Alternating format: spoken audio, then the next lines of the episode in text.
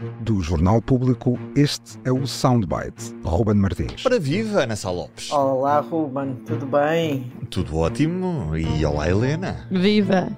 Hoje, em modo debate orçamental com o Ministro das Infraestruturas, João Galamba. Permitam-me citar Sua Excelência o Presidente da República. Este, orça... este orçamento. Este orçamento. Senhor Ministro, faz favor de prosseguir. Presidente. Este orçamento segue a única estratégia possível e, com a permissão do Sr. Presidente, acrescento, e é mesmo um bom orçamento. Ana, então já temos o ministro mais impopular do governo, João Galamba, a citar o presidente que o queria fora do governo? Já chegámos a esse nível de malabarismo político? Exatamente, nós estamos no- na fase em que passamos, estamos todos no liceu com 16 anos a fazer partidas aos outros, ou talvez, vá lá, talvez seja a primária, aquela coisa em que andamos, foi aquele menino que atirou a bola, não, foi o outro. Portanto, estamos neste momento, é, é muito triste constatar que a nossa, eh, ao, mais, ao mais alto nível, a nossa relação política está feita porque um menino quer embirrar com o outro, porque o outro embirrou com ele. Isto temos aqui, obviamente, os meninos António Costa e Marcelo Rebelo de Sousa e João Galamba, fez aquelas figuras tristíssimas do Ministério das Infraestruturas e foi um o, e que por isso Marcelo Rebelo de Sousa achava que não devia estar no governo. Não é só Marcelo Rebelo de Sousa que achava que ele não devia estar no governo, é de facto como o Ruben bem assinalou a maioria dos portugueses. Portanto, mas António Costa está tão à vontade que se dá ao luxo de provocar Marcelo. Aqui é apenas uma provocação a Marcelo. E Galamba faz aquela frasezinha, realmente Marcelo tinha elogiado o orçamento, tinha elogiado Fernando Medina nesse sentido, a usar o- os elogios de Marcelo a seu favor, quando toda a gente sabe que aquilo apenas é, é uma história de, de pequenas cobras que se tentam comer umas às outras, a ver quem é que pica primeiro. Eh, isto não. Eu não gosto de usar nada esta, esta expressão. Eu, eu juro que não a vou usar muito mais, mas isto não dignifica a política.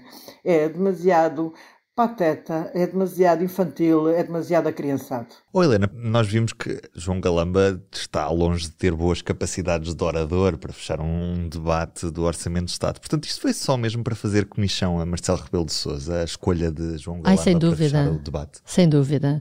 Foi uma escolha de, de- de António Costa. Ah, que este tipo de, de- de escolhas, isto não é assim do acaso, as pessoas podem pensar, mas não é. Ahm, ver, ver João Galamba ali suscita-me vários comentários. Olha, o primeiro é. Eu acho que as pessoas já, muitas pessoas já não se lembravam de ver João Galamba. Já não, não se lembravam se João Galamba fazia ou não parte deste governo, porque a verdade é que ele tem andado desaparecido. Ele andou desaparecido, é verdade, é verdade. A segunda coisa que pensei, como é que é possível se a gente recuar ao início deste ano, a janeiro, Abril. fevereiro, Abril, abril, assim. o famoso 29 de Abril, ou 28, Exatamente, foi abril. 26. Exatamente.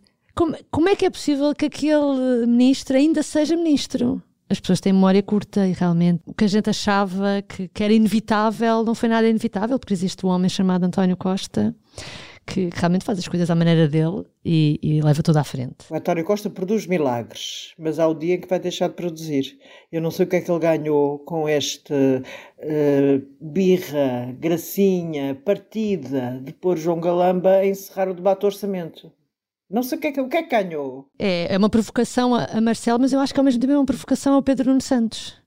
Porque isto é tudo, isto é, é, é isto tudo, as peças encaixam-se umas nas outras. A frase de Marcelo, que o próprio Galamba cita, é uma frase que surge depois de Pedro Nuno Santos, de quem João Galamba é muito próximo e que é e que pronto, e que não é da mesma, não é da mesma facção de António Costa, depois de ele ter dito na SIC Notícias, ter criticado este orçamento, dizendo que era possível fazer diferente e que não tinha posto tanto dinheiro para pagar a dívida pública e tinha preferido usar esse dinheiro para aumentar professores e médicos, foi o que o Pedro Nuno Santos disse.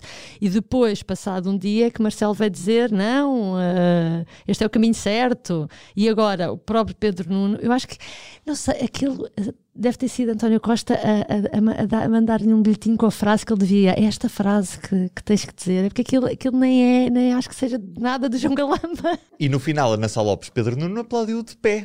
No final, Pedro Nuno aplaudiu de pé, mas das- por acaso foi um discurso em que teve muito poucas palmas da, da bancada do PS, como me pareceu, mas curiosamente Das duas vezes. Diz lá Eu que foi um reparei- discurso aborrecido, Ana. Foi um Claro, foi discurso profundamente aborrecido. chato, foi uma seca. A João Galambera, enfim, quando era um jovem turco, tinha mais energia a falar do que agora, estando naquela posição de já sem brinco, não é? Aquilo, pronto, as coisas mudam, as pessoas têm que tirar o brinco. A idade pesa a A todos. idade pesa a todos e os acontecimentos políticos também. Portanto, João Galamba transformou-se num, num orador muito, muito, muito chato. Mas, eh, mas reparei que, que das poucas vezes que o grupo parlamentar do PS ensaiou algumas palmas, eh, não, era, não era obviamente toda a gente que estava a, fazer- a dar palmas, mas eram algumas palmas de algumas pessoas. Pedro Nuno Santos aí não bateu palmas. Claro que no final eh, quer dizer, teve que cumprir a disciplina partidária, entre aspas, porque isso não, é, não sendo disciplina partidária é, faz parte do parecer bem, é como ir aos aniversários das empresas, basicamente, para, pronto, para não dar mau, mau, mau ambiente. E, Foi institucional e uma- claro, e foi institucional, como já disse que seria institucional a votar eh, várias leis com as quais não concorda. Essa é essa posição que tomará. Mas por acaso achei curioso ele não ter, eh, só, só aplaudiu quando foi obrigado.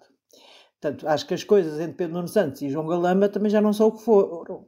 Não são o que foram. Não sei se isto será admitido em público eh, por eh, qualquer um dos dois, mas parece-me que é bastante óbvio. Aliás, estava, estava a ouvir Pedro Nuno Santos ontem, segunda-feira, a falar do livro dos ex-adjuntos, o, o ex-secretário de Estado Hugo Mendes e o adjunto Frederico Pinheiro, eu não sei, obviamente que ele, eu não quero dizer de que lado o Pedro Nuno Santos está, porque não sei, mas aqui há dois lados. Há o lado de Frederico Pinheiro e há o lado de João Galamba. De certeza que no processo que moveu a, a João Galamba e a António Costa, Frederico Pinheiro vai chamar Pedro Santos a testemunhar. Estou quase certa, isto aqui nem, não sei, não, não é uma notícia, não faço ideia, mas acho natural que o faça. E já agora, Helena Pereira? O meu, já agora, é especialmente dedicado à Ana Sá Lopes. É uma notícia. E vais perceber porque é que eu estou a dizer que é dedicada a ti. Porque é uma notícia que o governo espanhol está a ponderar entrar no capital da Telefónica. Comprar 5% porque entende que é uma empresa fundamental e estratégica. Isto porque na semana passada batíamos aqui a TAP, tu eras a favor da manutenção da TAP na órbita do Estado e eu era contra e, e sou contra, mas hum, é engraçado como ainda se debate uh, estas coisas na Europa e aqui ao lado em Espanha. Será que vamos ver o governo português a entrar no capital da Altice Portugal? Era isso, exatamente. Imagina o que era discutir isso. uh, Toda a gente achava descabido. É a discussão em Espanha. Eu acho que a discussão dos centros estratégicos é muito importante. De- Mas enfim, teríamos aqui a nossa amiga e Mas colega nós nem a Cristina rede Ferreira. energética Nós nacional demos temos. tudo, nós oferecemos tudo. Enfim, isto é a Ana, os aero... a Ana no, ce- eh, nos aeroportos. Tu continuas a ser Bem, nossa, tu continuas a ser nossa. Eu continuo a ser, a ser nossa, exatamente. Acho- Olha, o meu já agora não tem nada a ver com política, tem a ver com. Quando eu estou muito, muito, muito cansada, o que eu faço é ligo a Fox Crime, ou Fox Crime em português, que é mais correto dizê-lo. Que a minha família goza um bocadinho comigo a dizer como de- de- que os crimes descansam-me, mas é verdade, os policiais descansam muito a cabeça. É, deve ser uma anomalia qualquer. Mas o que eu continuo a ver e que me continua a descansar a cabeça, e já vi milhões de vezes, é o Poirot. E agora está outra vez a repetir na Fox Crime. Eu já vi aqueles episódios não sei quantas vezes, mas há sempre aquele pormenor. Mas já eh, os cenários são de quem para o lado, é tudo Art Deco, que de facto é capaz de ter sido uma das, eh, uma das artes mais notáveis do século XX. Hum, em termos de design, eh, é fantástico. E depois as personagens, o Hastings, o Poirot, o Suchet, o, o Inspector Jep, tudo aquilo me faz, eh, enfim, descansar a cabeça. É assim mais ou menos como tomar um, um, um medicamento para dormir. Já sabemos o que é que vais fazer neste feriado, Ana, e nós descansamos, estaremos cá de regresso na quinta-feira. Até quinta. todos. Até quinta. O Soundbites é um programa de Ana Salopes, Helena Pereira e Ruben Martins. A música original é de Ana Marques Maia. Siga o podcast na sua aplicação preferida para não perder os novos episódios.